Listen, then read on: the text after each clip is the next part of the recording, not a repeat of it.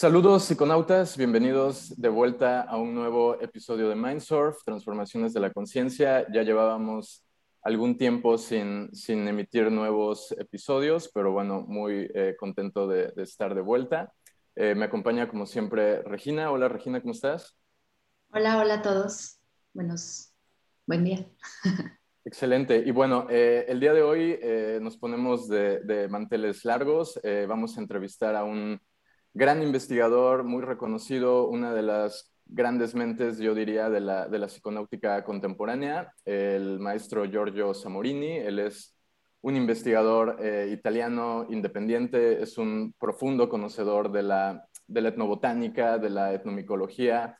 Eh, yo recuerdo hace, hace años, hace más de 10 años, cuando comenzaba a interesarme eh, seriamente en, en, el tema de plantas sagradas, sustancias psicoactivas. Recuerdo haber leído su libro eh, Los alucinógenos en el mito y quedé pues fascinado por, por el grado de, conocimiento que, comparte en esa, en esa obra. Así que, Giorgio, muchas gracias por, aceptar la invitación de Mindsurf. Estamos muy emocionados de, tenerte con, nosotros y pues compartiendo todo esto con, con nuestro público.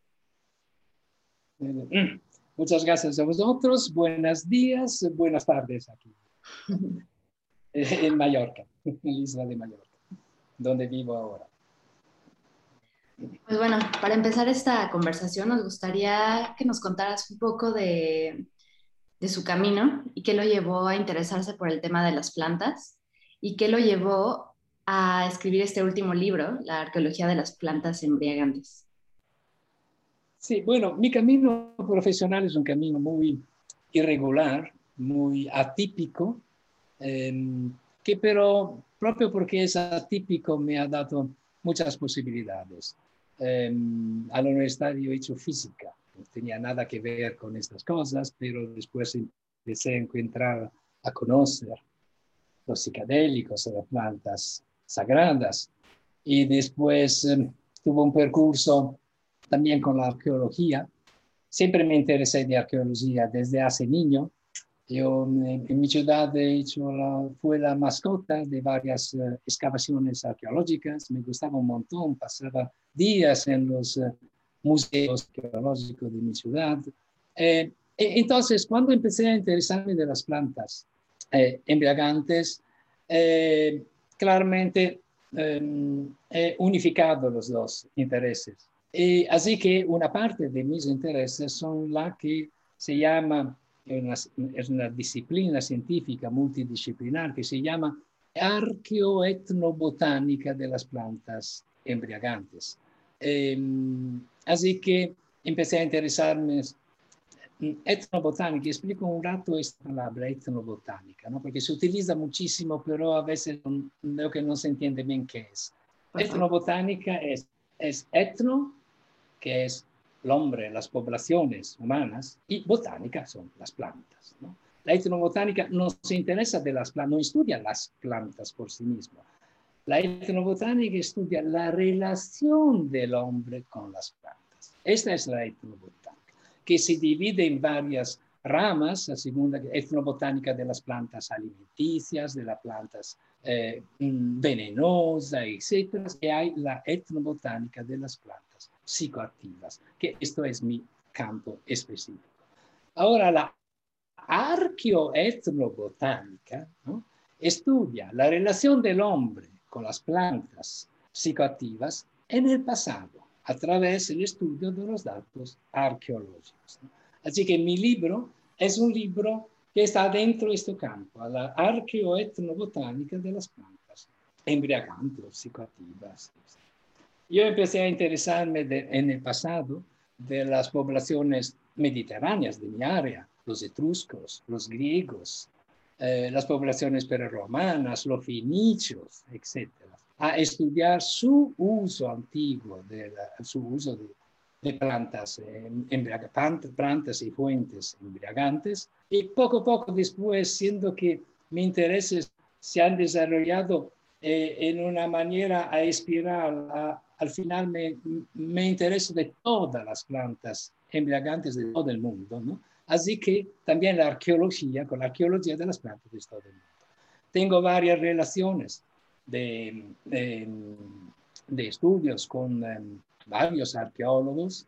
Tengo que decir que a mí me gusta un montón trabajar con los arqueólogos de la América Latina, sobre todo de la América del Sur, de Chile, Perú, de Ecuador. ¿Por qué? Porque ellos no tienen lo que es un grande problema, que es el, no tienen el tabú de las drogas, que es un problema muy grande que yo siempre he encontrado, no solo en la, en la arqueología, en muchísimas disciplinas, lo históricos, lo filológico, etcétera, que sobre todo europeos tienen un tabú terrible, es decir, un terror de las drogas. Y cuando encuentran, por ejemplo, en un hallazgo, hallazgo arqueológico, en unas imágenes antiguas, encuentran las drogas, ah, tiene propio una reacción de terror y de negación de esto. Y no solo las drogas, las drogas y el sexo. Estas dos cosas, es con sus tabús, también en el mundo académico está muy profundo este tabú.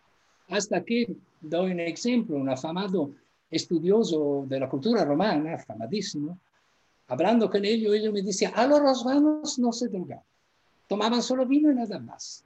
Cuando tú simplemente estás poniendo tu tabú de, las drogas en el objeto de sus estudios, que en este, en este caso son los romanos, ¿no? que ellos quieren ver una población pura, ¿no? que no se drogaba, cuando en realidad todas las etnias de todo el mundo y de todas las historias utilizan, utilizan, han utilizado las plantas.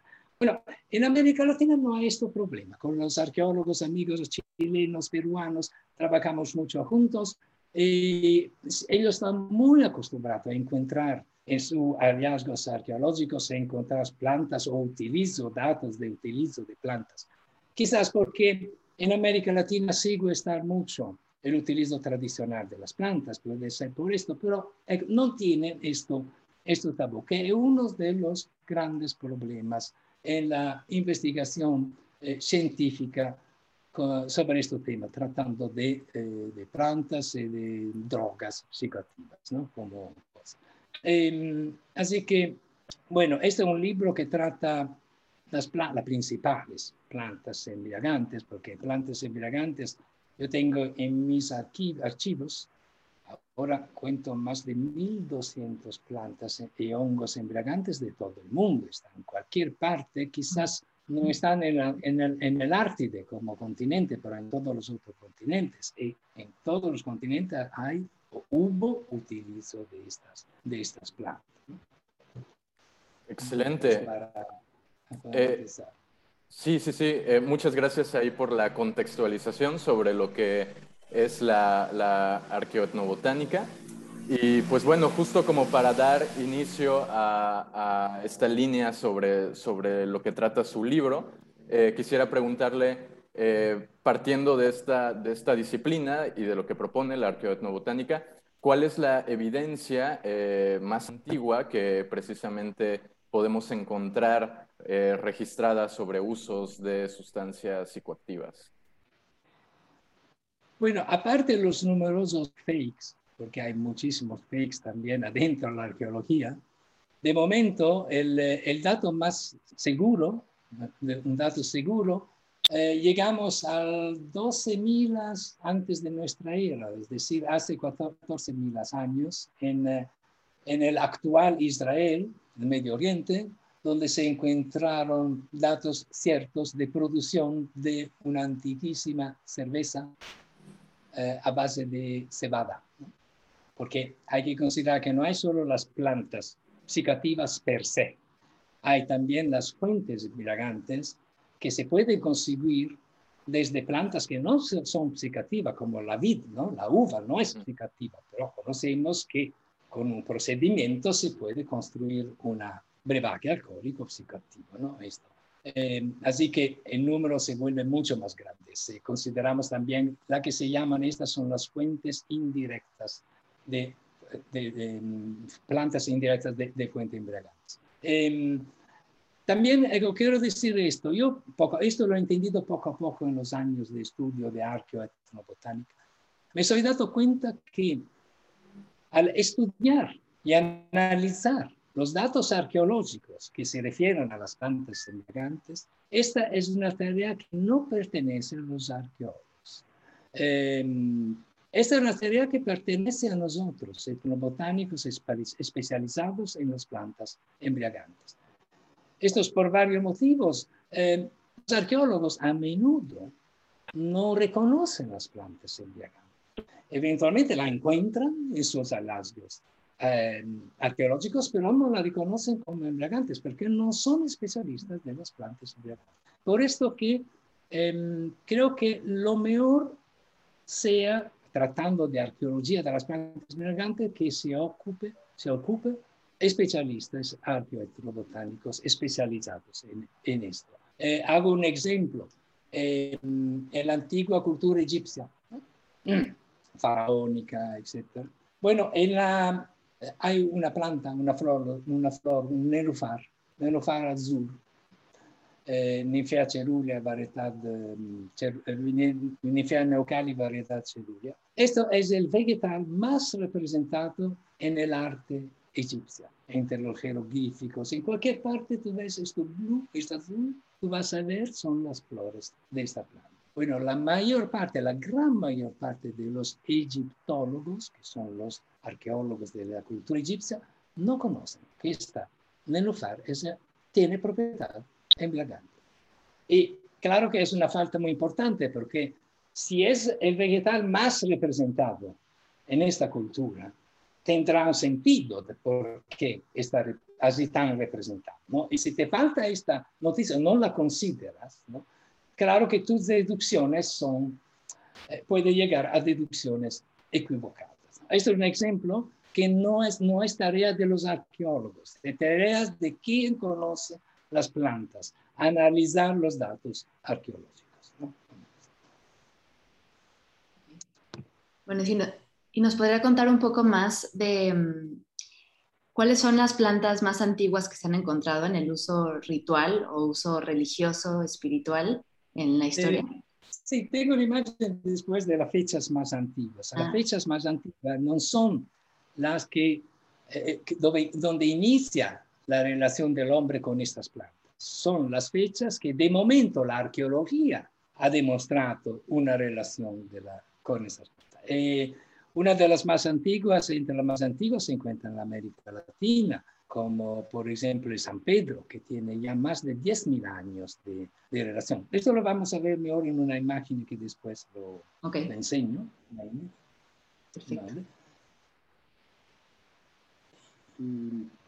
Bueno. Eh, sí, eh, aquí también eh, me interesaría hacer esta como distinción entre la planta y todo el, aspecto ceremonial, ritual, que de acuerdo a, la cosmovisión que hace, que tiene la cultura, que hace uso de esa planta, pues vendría a ser como el, otro factor importante. Con respecto a esto, quisiera preguntarle, em, por ejemplo, en el caso del San Pedro, eh, sabemos que su uso, como usted acaba de mencionar, es, es milenario o al ajá, o sea, lo que la arqueoetnobotánica nos puede decir al respecto. Pero con respecto al eh, tema o contexto ritual en el que se, en el que se hace uso de esta planta, em, ¿considera usted, de acuerdo a su investigación, que ha habido eh, variaciones muy importantes en, el aspecto ritual, sacramental del uso del San Pedro, en este caso, o se ha mantenido, digamos, como una línea o una tradición eh, milenaria que ha, tenido continuidad a lo largo de, los siglos? Eh, bueno, la, historia del uso de las plantas embriagantes nos enseña que generalmente el utilizo en el pasado siempre o casi siempre ha sido un utilizo ritualizado, un utilizo por fines religiosos, mm, pero con adentro un ritual. Ahora, los hallazgos arqueológicos no siempre son capaces de demostrar esto. Em, hay una tipología de documentos arqueológicos que son las, los iconográficos, es decir, cuando se empieza, cuando el hombre empieza a dibujar o esculpir, a poner em, eh, contexto de uso ritual, entonces podemos conocer más de esto. Porque eh, una cosa importante, esto son las primeras páginas proprio que abren mi libro, es que yo he hecho también una clasificación de las varias tipologías de datos arqueológicos que atestiguan la relación del hombre con las plantas en Yo he distinguido dos generales clases de tipología, de tipos de datos arqueológicos. Las que he llamado evidencias directas y las evidencias indirectas. Las evidencias indirectas son cuando en la excavación arqueológica de la tumba o lo que sea, se encuentra todavía algo de la planta, que sea restos macroscópicos, por ejemplo en Lima, hace unos años, en cerca de Lima, se encontró una tumba del primero, el primero milenio antes de nuestra era. En esta tumba se encontraron una ofrenda de un trozo así de cactus de San Pedro, perfectamente conservado. Bueno, esta es evidencia directa porque todavía está la planta. A veces pasa que no se encuentra nada de la planta, pero hay restos microscópicos que se pueden ver con el microscopio. Estos pólenes, etc. Estos son siempre evidencias directas. O otras veces no se encuentra nada sino todavía los compuestos químicos, los principios activos. Yo por esto, si a vosotros sale bien, voy a compartir una imagen, es propio siguiendo este discurso que facilita la, la comprensión. Con a hacer share screen. Share screen. ¿Se ven mis hongos aquí? Todavía. Ahora. Ajá, ya. ¿Se ven? Sí. Sí. Bien, un rato voy a abrir con, con anteprima, creo. Oh, vale. ¿Se ve ahora? Ah, una cosa, eh, antes de continuar con esta cosa, yo quería, ecco, quería recordar, siendo que esta es una charla mexicana, ¿no? recordar un evento que pasó en México, que las nuevas generaciones puede ser que no conocen, ¿no? Así que para recordar un evento que fue, fue, fue muy importante, en el 1992, al cual yo participé, un congreso internacional en San Luis de Potosí, promovido por el eh, Museo Arqueológico de, San Luis de Potosí.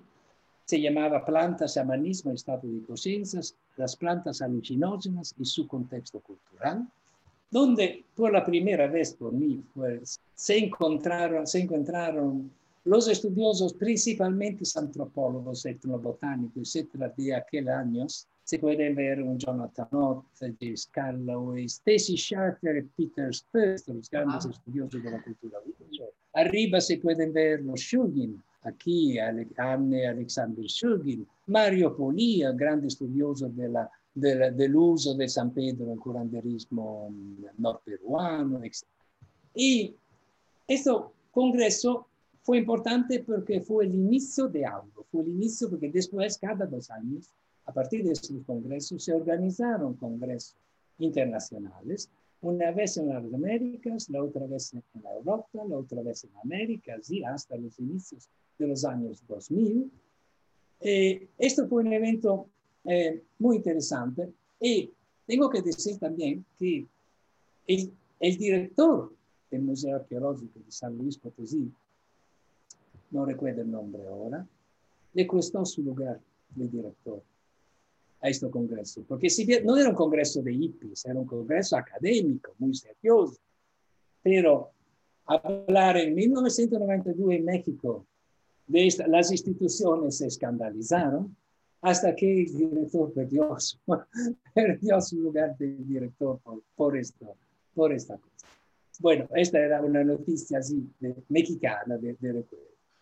Eh, este es el libro, el libro que estamos presentando. Ahora sí, sigo con este discurso de la evidencia arqueológica directa. Cuando se encuentra algo de material, ¿no? Y por esto presento un caso descubierto hace dos años, bastante reciente, en, la, en California. Eh, mm, se encuentra donde hay eh, pinturas maravillosas, muy psicodélicas, enormes, en cuevas, ¿no? la pintura de la cultura Chumas. Y siempre se ha pensado que estas pinturas estaban relacionadas con el utilizo de una alucinógeno de una datura, porque conocemos que había ritos iniciáticos que se hacían en, esta, en estas eh, cuevas. Eh, son estudiadísimas desde hace años que son estudiadas, pero solamente hace dos años. Los arqueólogos se han dado cuenta que frente a estas pinturas, arriba en el techo de la cueva, han encontrado esos trozos, así, que son bolos que tenían la boca de datura, de la historia, que lo ponían como goma de, de masticar, ¿no? Lo ponían arriba del techo. Se han dado cuenta solamente Ahora, de todos estos bolos que se han encontrado, él lo han analizado, esa es un bolo de raíz de la natura y todavía contenía atropina, que es uno de los principios activos alucinógenos de las naturas. Bueno, esto es uno de los casos de evidencia directa y que no solo confirma la hipótesis que estas pinturas tenían relación con los ritos iniciáticos donde se utilizaba la natura. Eh, otro caso donde hay, ah, um, como 20, 25 contenedores han analizado de varias culturas de Norteamérica, una, uno de estas en México, encontrados en México también, han analizado el fondo, no hay más la planta, ni macroscópica ni con microscopio, pero han encontrado moléculas de atropina. E, esta todavía sigue ser una evidencia directa, porque todavía hay algo de la planta que son sus principios activos. En otro ejemplo, pasamos por la cultura maya. siempre aquí solamente se han encontrado los principios activos. Por ejemplo, es un afamado maravilloso. una, copa que contenía eh, cacao. ¿no? estaba más el cacao, pero se ha encontrado teobromina, teofilina y cafeína, que son los principios activos del cacao. este en Guatemala, en Río Azul. Este otro objeto a la derecha son vasitos muy pequeños que se tenían colgados aquí. Se ha visto esto a través de las pinturas, que tenían colgados esto. Y adentro tenían hojas de tabaco. Y, no, mm, y ha encontrado efectivamente nicotina. No solo en estos dos casos, no es solo la evidencia directa encontrando la química, los principios activos. En estos dos casos hay también una evidencia indirecta, que es la literaria, porque este glifo quiere decir cacabá, que es el nombre antiguo maya del cacao. Y este glifo quiere decir maí, que es el nombre antiguo del tabaco. Así que hay dos tipos de evidencias, que uno confirma a la otra, que allí adentro estaban exactamente estos, estas fuentes embriagadas. Muy afamada, siempre como evidencia arqueológica directa, también aquí ya tenemos la química y la de la, evidencia de la, era la, la, chicha de Yuyayaco, se encontró a 5.000 metros en los Andes, era, pertenecía a los sacrificios incas de la Capacocha, cuando pasaba un tremor o, o algo, problemas muy grandes, muy serios en la sociedad inca, los incas sacrificaban a estas niñas sobre todo niñas que se las sacrificaban a las sierras, a la divinidad de la sierra. Se ha encontrado en perfecto estado eh, conservado, ¿no? porque a 5.000 metros es bajo hielo. Usted puede ver aquí que hay la mejilla hinchada, porque adentro hay todavía un bolo de hoja de coca. ¿no? Este es el hallazgo material. Pero no solo, aquí los arqueólogos han hecho algo más. Han tomado un pelo que es largo, es largo de más de 20 centímetros, de esta chica, Ahora, el pelo en los hombres y en las mujeres mediamente crece un centímetro cada mes. Y ellos han hecho la que se llama el análisis segmental del pelo, es decir, han cortado trocitos de un centímetro y analizado uno cada uno. De esta manera, ellos han conseguido la historia del utilizo de las drogas de esta pobre chica en sus últimos 20 meses. Y se han dado cuenta que en todos los 20 meses le daban la chicha a tomar, que la chicha es un brebaje alcohólico que se consigue a través del maíz, así que le daban algo. Y en los últimos seis meses, antes de ser sacrificado, se ha encontrado también cocaína, sus metabolitos en el pelo y el coquetileno. Ahora, el coquetileno es una molécula que no existe en la naturaleza. Eh, lo produce el cuerpo humano solamente en el caso de toma contemporánea de alcohol y de cocaína. A tomar alcohol y cocaína contemporáneamente, el cuerpo buscando de metabolizarlos, produce este moleculón, que es el coquetileno. Así que el coquetileno es la demostración del utilizo de la toma contemporánea de chicha, en este caso, y de hoja de coca. Así que se puede conseguir muchas informaciones ahora con las nuevas técnicas arqueológicas. Siempre estamos en el campo de la evidencia directa, ¿no? porque todavía hay algo de la planta. Eh, a los, a los, que están este, a los que están escuchando esto como podcast, les recomendamos mucho si pueden ver este episodio en YouTube para que puedan ver las imágenes que está compartiendo. Se ve, ¿no? Ahora vamos a ver la segunda clase de los datos arqueológicos que testiguan, atestiguan la relación del hombre con las plantas del lugar, que son las evidencias indirectas, cuando no hay más la planta, de nada de planta, pero hay otros tipos. Por ejemplo, aquí presento solo unos de estos datos. En el libro son están mm, presentados todos. Eh, hay la evidencia antropofísica. Por ejemplo, en el Vietnam, en el Vietnam, en realidad en toda la Asia oriental, el béter, el béter no existe en, eh, eh, el béter no existe en, em, en, en, las Américas, pero es una de las drogas más difundidas en el mundo, en tres continentes. Se toma, son unas hojas y una nuez que se ponen aquí en la boca. Y pasando los años de utilizo de Béter, los dientes frontales se vuelven de color azul, un azul oscuro. Entonces, cuando en un hallazgo arqueológico, en un esqueleto arqueológico, yo encuentro dientes que tienen este color azul en esta área de utilizo del Béter, esto no hay más la planta, pero esto es una, mi atestigua que este hombre en su vida, durante la vida, utilizaba el Béter. Lo mismo pasa con el utilizo de las hojas de coca que se ponen aquí, eh, más la cal. A utilizar años y años esto, se producen malformaciones en la mandíbula muy específicas, que cuando la encuentro en los hallazgos arqueológicos, me dicen que estas personas utilizaban eh, eh, la coca en su vida. Esto, entonces, es indirecta como demostración, pero es cierta también. Estas son la evidencia antropofísica. Un otro tipo de evidencia son los parafernalias. Parafernalias quiere decir instrumentos. Hay instrumentos son de, varios tipos, instrumentos de elaboración, instrumentos de transporte. Eh, en estos casos, los más interesantes son los parafernalias de suministro. Para entender qué son las parafernalias de suministro, hago un ejemplo moderno. El fumador de porros modernos, ¿no? Que para hacer un porro, ¿qué tiene que tener? Aparte la cannabis, ¿no? aparte el cambio. Tiene que tener el papel, eh, eventualmente un filtro de papel, en, Europa se usa mucho, en, América no, un filtro de papel, el fuego, ¿no? un machero, lo que sea. ¿no? Estos son los parafernalias de suministro del moderno fumador de, de porros. De... Bueno, esto es el ejemplo, uno de los ejemplos más maravillosos y completos se llama el complejo psicotrópico de San Pedro de Atacama, estamos en el norte de Chile, donde los muertos no pudren, porque es así tan seco, los muertos, no solo hombres, los animales, no pudren, se momifican. naturalmente, porque, porque es muy seco.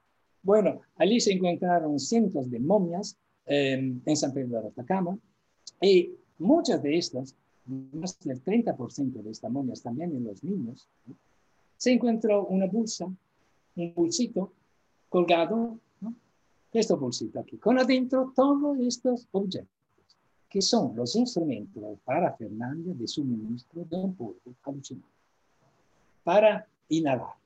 Ahora, para inhalar un polvo alucinante es que se necesita el bolsito donde tienes el polvo, las cucharas para tomar las tabletas, las afamadas tabletas de Atacama, que son tabletas generalmente en, madera, piedra, hueso, donde se pone, hay que poner en un plano el polvo y después la cánula para aspirar, etc. Estos son todos los instrumentos para aspirar el rapé, un rapé alucinante.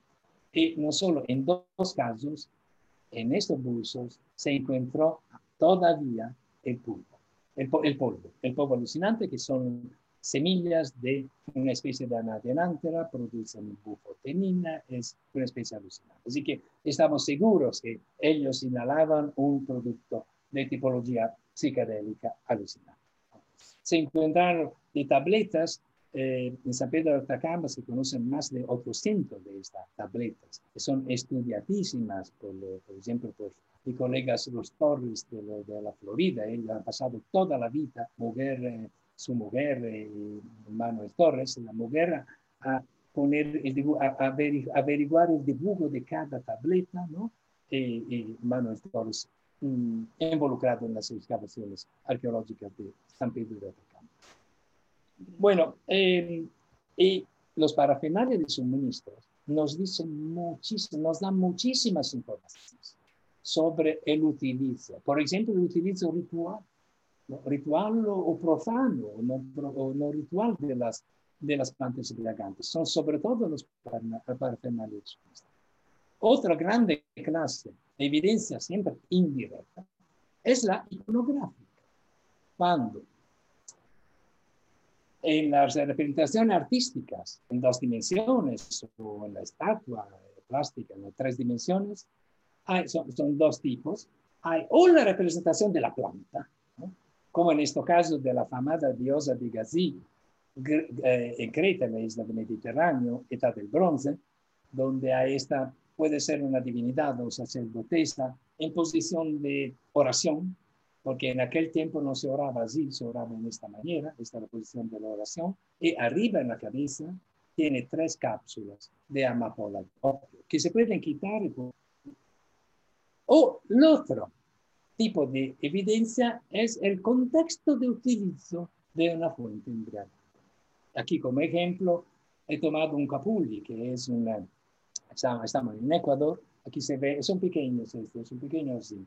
Eh, se ve un hombre sentado que está tomando algo, pero lo que es interesante, que su mejilla, esta, la mejilla, está hinchada. Esto lo llaman los arqueólogos los coquillos, porque es, aquí es demostración que está tomando, que está tomando la coca. Eh, muy interesante el hallazgo de la diosa de Gazil, ¿dónde se encuentra? Esta estaba, eran cinco estatuas, esta es la más grande, 80 centímetros, se encontró dentro de una capilla muy pequeña, baja, eh, sin ventanas y sin puertas. Y podía entrar adentro solamente a través del techo. Podía entrar solamente una o dos personas máximas. Se entraba en una esquina de la capilla, se ha encontrado un brasero para, para quemar, eh, bueno, un fuego para quemar. Y muy probablemente se ha pensado, allí se ponía el opio, que producía humo y por esto que la capilla es muy pequeña. Así que la persona que iba a orar, a hacer su oración, inhalaba el humo de, opio y contactaba a sus diosas, etc. Eh, vamos, pasamos por, por, por el México a este punto.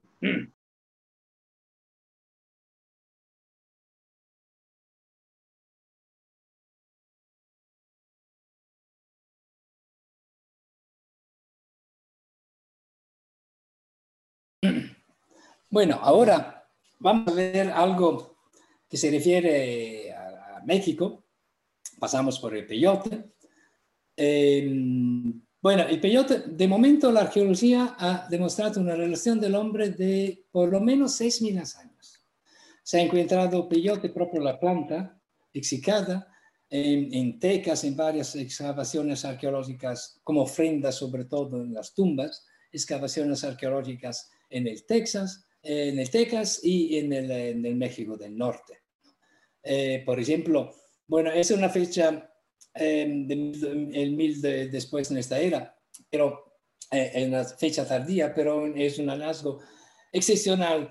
Eh, alrededor del esqueleto de la tumba se ha encontrado un colar todo de peyotes, de 12 peyotes perfectamente conservados. Y tenemos también por el peyote no solo la evidencia directa, también la evidencia indirecta iconográfica. Hay un montón de representaciones de peyotes en varias culturas mexicanas. Las más interesantes, más excepcionales, son de la cultura colima. Si bien, eh, desgraciadamente, no han sido todavía bien estudiadas. Eh, yo sigo encontrando en la cultura colima un montón de estas, por ejemplo, de estos vasos grandes con una entrada, con la posibilidad de que la mano podía entrar adentro, ¿no? Estas. Y con representaciones específicas propio del, del peyote. Eh, o este hombre, que este hombrito es pequeño así, también esto que tiene dos botones, de dos, dos plantas de, de peyote. Como he dicho, hay, eh, todavía eh, hay mucho que estudiar sobre la iconografía del peyote en el México. Eh, faltan todavía estudios muy profundizados sobre, sobre esto. Eh, pero es inequivocable la presencia de peyote, el uso del peyote entre las antiguas poblaciones eh, mexicanas. también yo me he interesado mucho también al pulque, agave, maguey, el pulque, ¿no? El pulque, recuerdo, es la, es un brebaje alcohólico que se consigue a través de la, del maguey. Hay también allí una arqueología que todavía no es clara, es decir, los documentos más antiguos de la relación del hombre con el ágave son en esta cueva de Tehuacán, en Puebla, que se encontraron hojas de ágave de hace 8.000 años. Pero no está claro si ellos la utilizaban para construir el pulque, un brebaje embriagante, o como comida, como medicinal, porque la agave se utiliza eh, por varias cosas. ¿no? Todavía no está claro. Eh, hay este dato maravilloso, a mí me, me, encanta esto del mural de los bebedores en la pirámide de Cholula. Es fantástico. A mí me encanta sobre todo el estilo, el estilo pictórico de estos bebedores, ¿no? de, de, que son bebedores de pulque. ¿no? Eh, esto es el árbol del pulque, un árbol que aquí eh, tiene la función de árbol de vida. Eh, entre los eh, antiguos mexicanos, solo otras poblaciones antiguas, eh, pre-mexica, tenía este valor de árbol de vida. ¿no? Árbol de vida que te da un montón de cosas, te da el agua para tomar, te da comida, te da embriaguez. Y propio sobre el pulque, yo escribí en italiano lo publiqué en el 2018 un libro sobre el pulque, todo estudiando el utilizo sobre todo antiguo del pulque.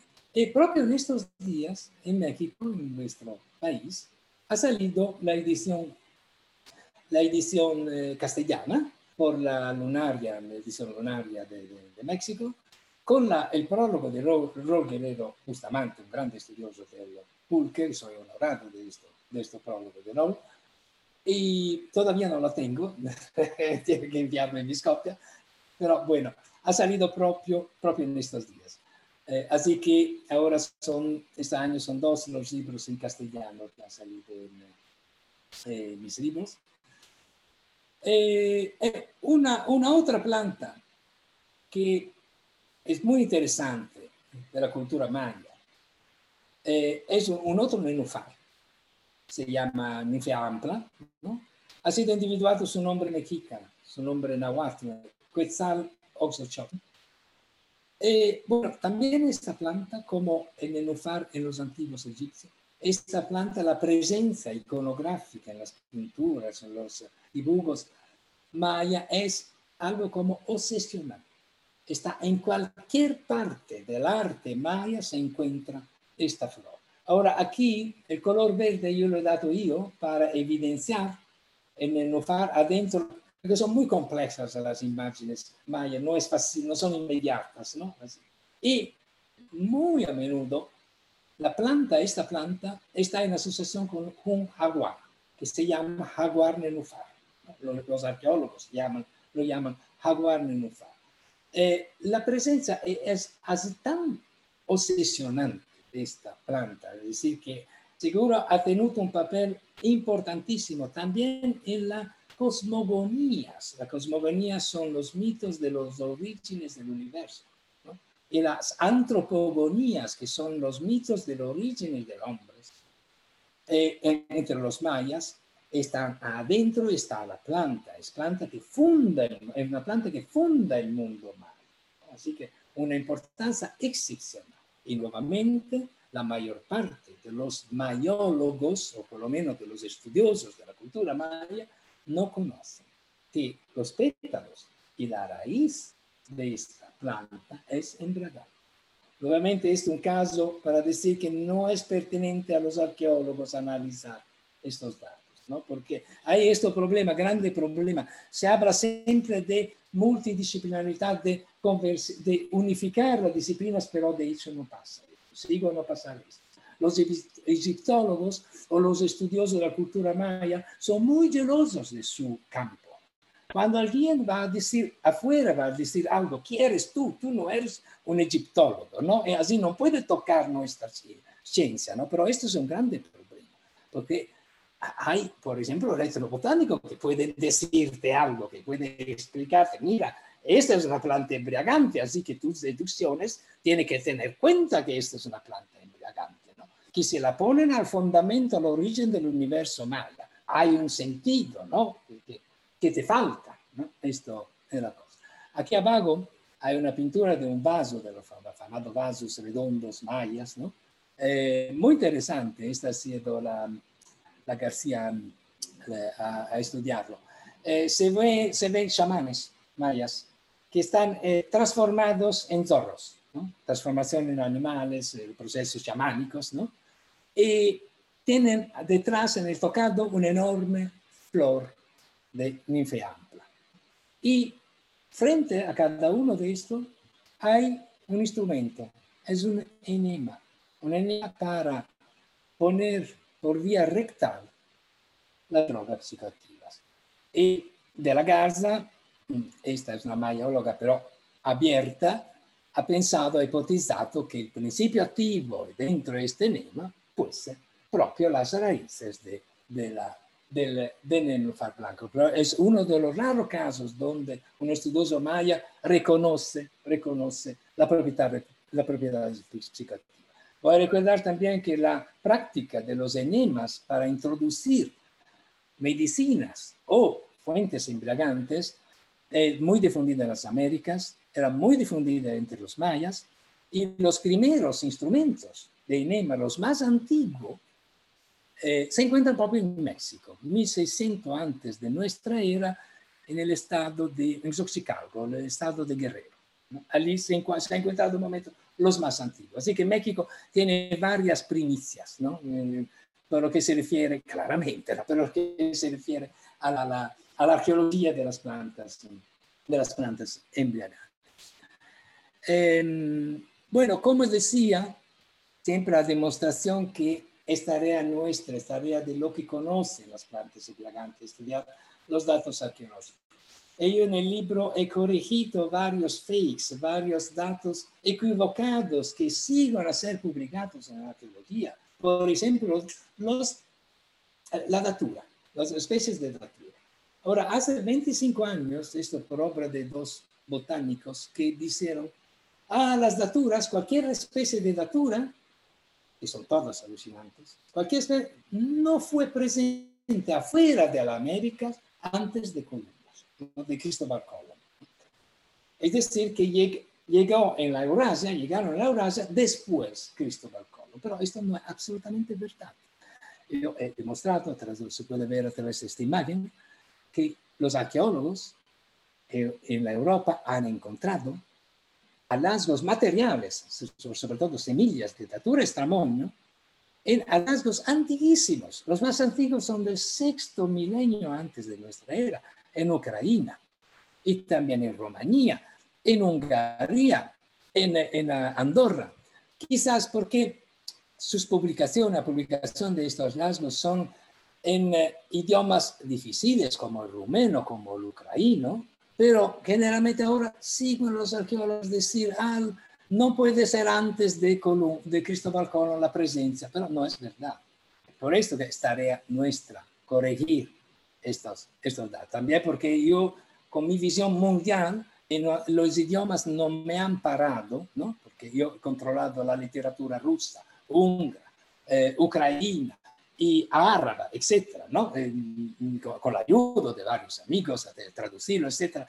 Yo me, he tomado la literatura mundial en todos los idiomas, ¿no? Así que tengo una visión bastante grande y por esto he corregido esto. Una otra corrección que he hecho, he publicado varias cosas sobre esto, los destiladores. Los destiladores que sirven, por ejemplo, para concentrar los brebajes alcohólicos, ¿no? Por ejemplo, yo del vino, a través de la destilación, puedo conseguir brebajes fuertes, ¿no? de 30, 40 eh, grados.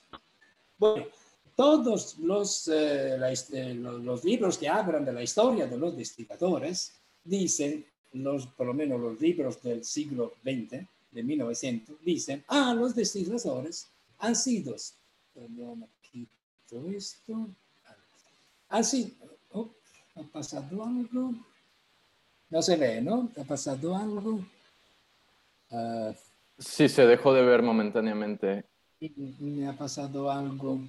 Repito, perdón, un rato, repito. Sí, no se preocupe.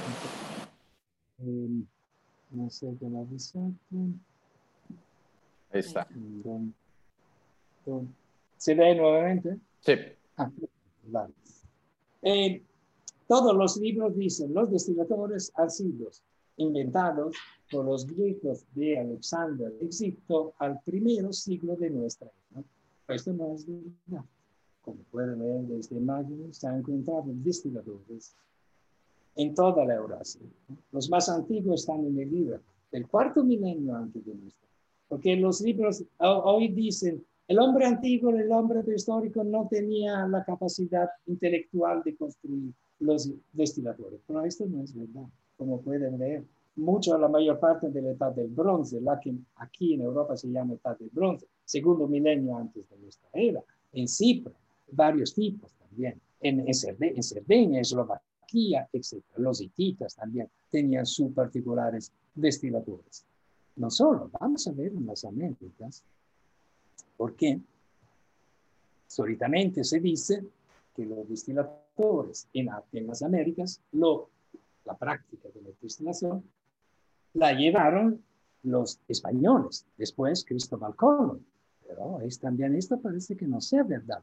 En Colima, en México, se han encontrado estos objetos que por años, años no, no ha entendido qué era, hasta que un conocedor de la práctica de destilaciones ha ayudado a los arqueólogos. ¿no? Nuevamente una ayuda externa a los arqueólogos que ha dado, y han construido cosas idénticas, objetos idénticos, y han probado a destilar, y han conseguido un magnífico brebaje, brebaje alcohólicos de 35 grados a través de estos instrumentos. Así que los colimas mucho antes de Cristóbal Colón ya conocían la práctica de destilación. Lo mismo ha pasado en Perú. Cuando llegaron los españoles en Perú, encontraron este tipo de destilador, destilador. Así que ya estaba utilizado antes de su llegada, porque lo encontraron allí. Es un destilador muy particular con la técnica de la cuchara. Ahora no estoy describirlo. Es algo, una inventiva muy, muy, muy vista. Muy... ¿Y qué ha pasado? En el siglo de 1800, 1850, en Londres, en Inglaterra, eh, una, se han vendido, eh, hubo gente que ha vendido este tipo de destilador pasándolo por una nueva invención inglesa.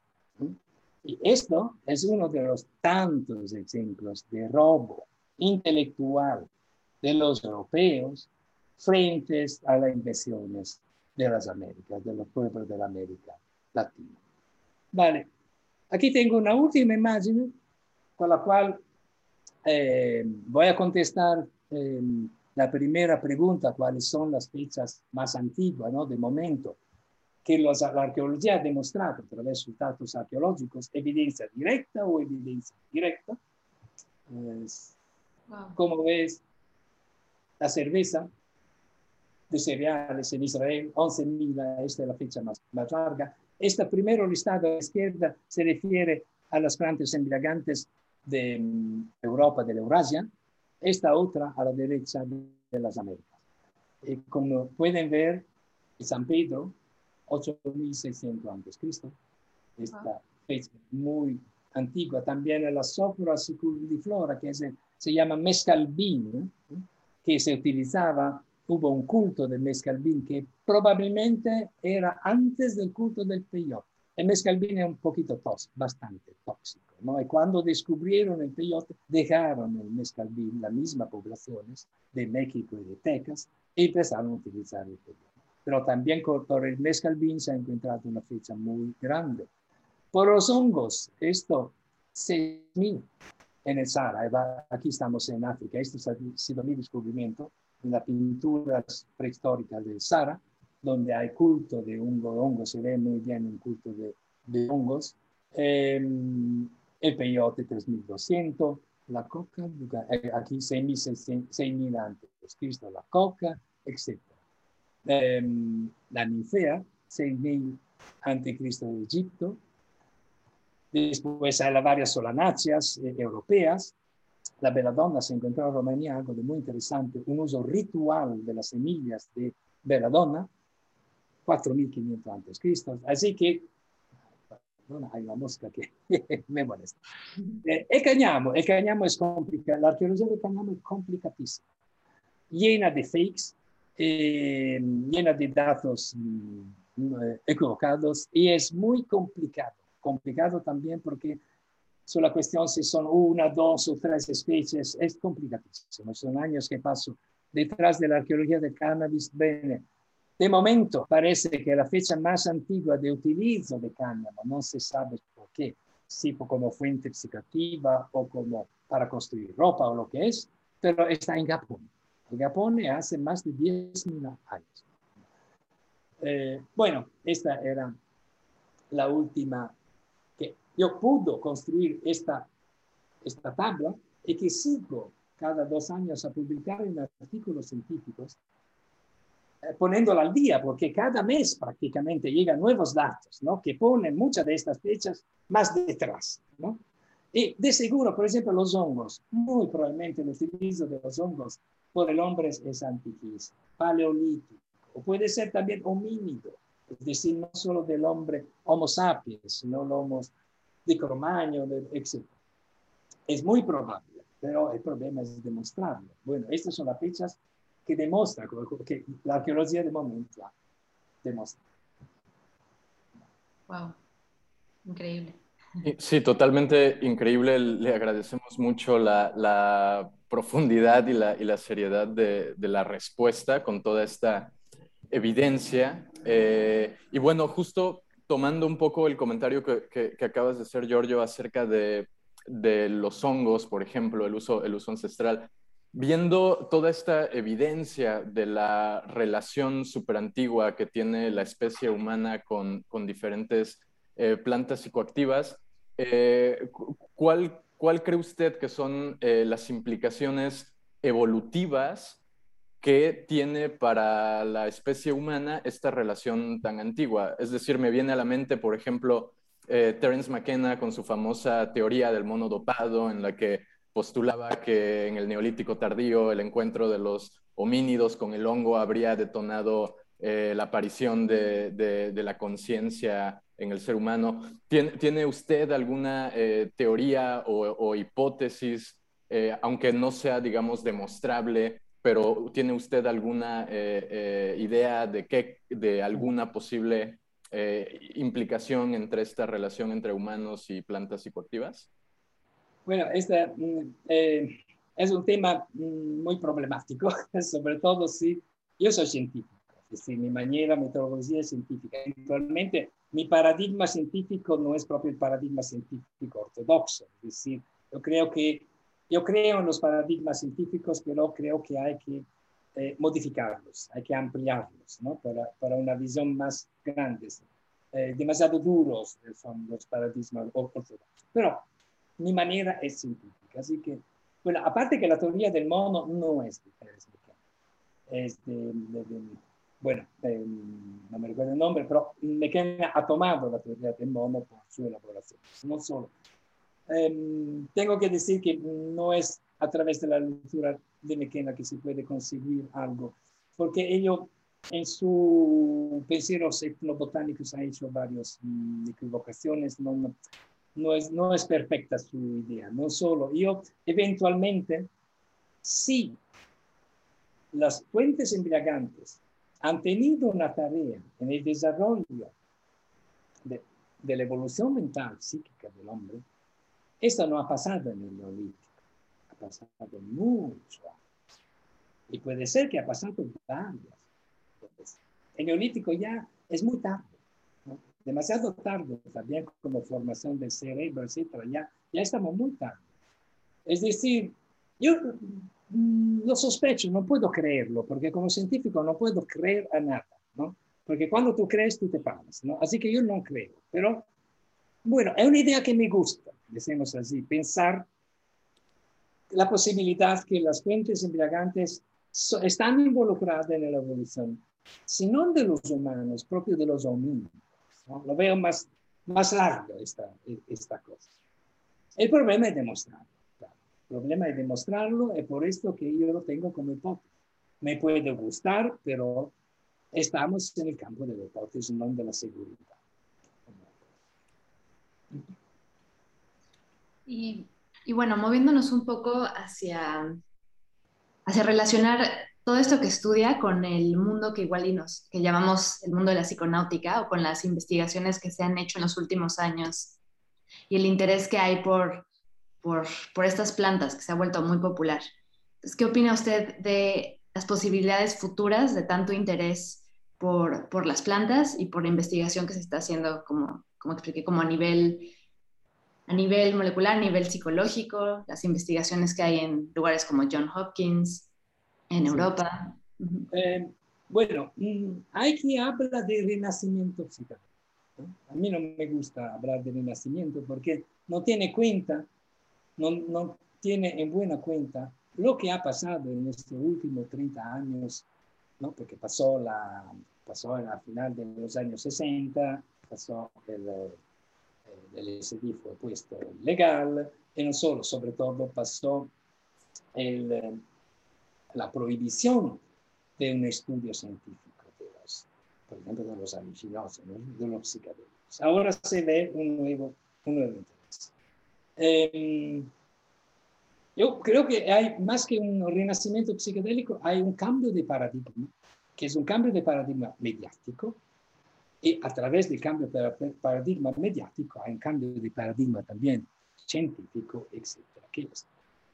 Eh, sobre la cosa más importante creo es que los psicodélicos han regresado en, la, en las investigaciones farmacológicas, clínicas, etc. Eh, no creo que es la cosa única importante. Es bueno eh, ver la, utilización médica de los psicodélicos, pero yo creo también en la importancia de, em, de la experiencia psicodélica no médica. ¿no? Em, por. Como decía antes, hablaba antes personalmente que en un libro muy bueno de, de Chema, de Ferigla, pero no es ello solo, hago un ejemplo. Ellos habla de las tres vías ¿no? del utilizo de la ayahuasca, ¿no? Eh, como te he dicho, yo y ellos, porque llega también, a veces llega aquí en Mallorca, encontrarme, discutimos también en manera animosa, pero estamos muy amigos, sobre el hecho que yo reconozco una cuarta vía, ¿no? que ellos no lo quieren reconocer, que es la, la vía psiconáutica. ¿no? Y puede ser que un día me voy a escribir sobre esto. Ahora, permítame un rato una cosa que os enseño un libro, un rato. Estaría muy bueno eso. Esperamos ese libro. Claro, y nada más para dar contexto, em, sí, justo eh, el doctor José María Fericla habla, habla de, que existen tres aproximaciones em, hacia, hacia, en este caso, él habla específicamente de la ayahuasca, ¿no? Entonces, lo que Giorgio nos comenta de una potencial cuarta, cuarta vía también es eh, algo muy emocionante. Sí. Sí, es decir, aparte que eh, enseño un rato una obra muy grande, que se espera que llegue una auditoria de Barcelona, llegue la edición, esta en italiano, la edición castellana, Terapias psicodélicas, eh, que he escrito eh, junto a mi mujer, que es un médico, anestesista. Es una obra muy grande de terapias psicodélicas. Pero el libro que quiero mostrar es esto, Jurema. Lo he escrito yo, Jurema, la planta de la visión, de los cultos del Brasil a la psiconáutica de frontera. Aquí yo empecé a hablar de la psiconáutica o de mis ideas de qué es la psiconáutica, porque psiconáutica es una de estas palabras que es muy utilizada en varias, oh, yo soy psiconauta, después se droga de todo, ¿no? Eh, eh, así que hay que, em, bueno, yo entiendo un cierto tipo de psiconáutica que no es la excusa para drogarse, ¿no? Es, es algo de más serio. Es la, importante. la, cuarta vía, ¿no? algo de, de más serio. Eh, aquí he dado un poquito los principios, los primeros principios de la psiconáutica, etc. Yo este trabajo lo empecé con Charles Schulz. Después, cuando la palabra psiconáutica eh, empezó a ser abusada ¿no? en cualquier parte, Shasha no, no, ha querido continuar este estudio. Me ha dicho, mira, George, sigue tú, yo me voy con mis alambiques, sigo con mis alambiques, con mi síntesis, etc. Eh, entonces, eh, sigo y probablemente seguiré la cuestión de la psiquiatría. Yo concibo una cuarta vía, es decir, lo utilizo de la, hacer esta experiencia psicodélicas, etc. Es posible sin maestros, sin chamanes, que sean chamanes o lo que sea, ¿no? Lo que los chamanes, los chamanes no, no lo entienden, ¿no? No lo entiendes. Por esto que rechaza, ¿no? O oh, psiconauta por ellos es el, chico que se droga de todo. Muchas veces se entiende por psiconauta esto, los otros, por lo menos, entienden esto. También en las ceremonias de ayahuasca, eh, a veces me dicen, ah, sí, ha llegado unos psiconautas también, ¿no? Para decir unos chicos que se drogan, ¿no? ha, llegado a la ceremonia de la ayahuasca. y veo que tiene un concepto, un malo concepto de ayahuasca, pero la culpa no es de ellos, ¿no? La culpa es porque efectivamente es una palabra abusada por varias personas. Pero yo creo que puede existir esta cuarta vía, sobre todo por la actualidad y el futuro. Porque hoy en día, mientras que en el pasado siempre se ha necesitado de una guía para conseguir los estados modificados de conciencia a través de las varias técnicas, también incluidas la del utilizo de las plantas. ¿no? Siempre esa era un dogma, ¿no? Tener una guía que llama los chamanos o lo que sea, ¿no? Eh, creo que ahora eh, no es para todos, ¿no? no es para todos la vía, la vía psiconáutica. Ahora hay una tipología de personas en la cual personalmente yo, por ejemplo, me identifico, que puede seguir por sí mismo, donde hay una guía, pero no es un hombre. La guía son las plantas, las plantas mismas. Si tú las aprendes a escucharla bien, no necesitas de nada más.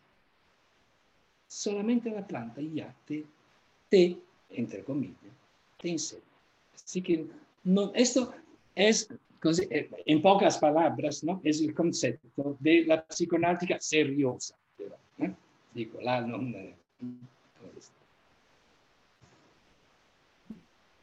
O sea, la psiconáutica para usted sería la relación personal con la planta, básicamente, tener una relación con la sustancia o la planta por sí, por sí mismo.